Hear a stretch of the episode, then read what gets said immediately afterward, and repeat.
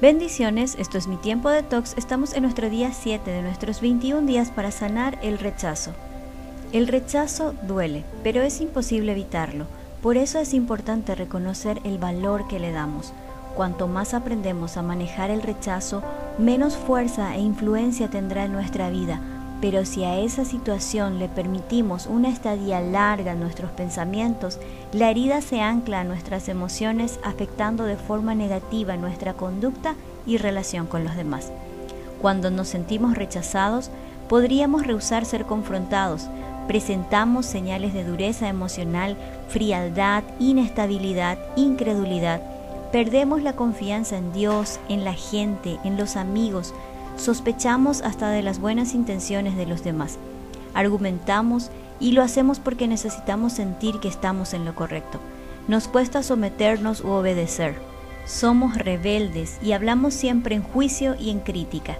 También podemos ser testarudos y utilizar la ira para defendernos del rechazo. Ser capaces de identificar estas características en nuestra vida es un gran paso, pero el paso más importante es accionar y tomar la decisión de perdonar y cambiar nuestra actitud. Mientras no perdonas, llevas a esa persona contigo en todas tus relaciones y te conviertes en semejanza de aquello que tanto criticas. Vayamos a una pausa.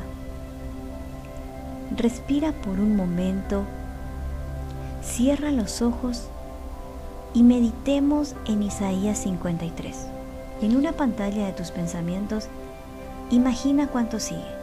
Mi siervo creció en la presencia del Señor como un tierno brote verde, como raíz en tierra seca.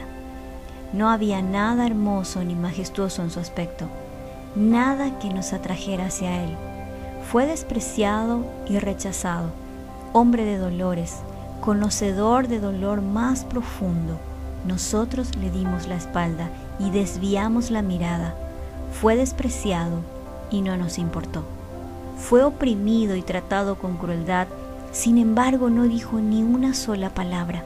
Como cordero fue llevado al matadero y como oveja en silencio ante sus trasquiladores, no abrió la boca.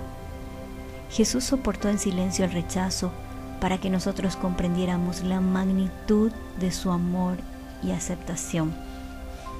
Él conoce tu dolor, no importa cuán profundo sea. Hablemos con Él.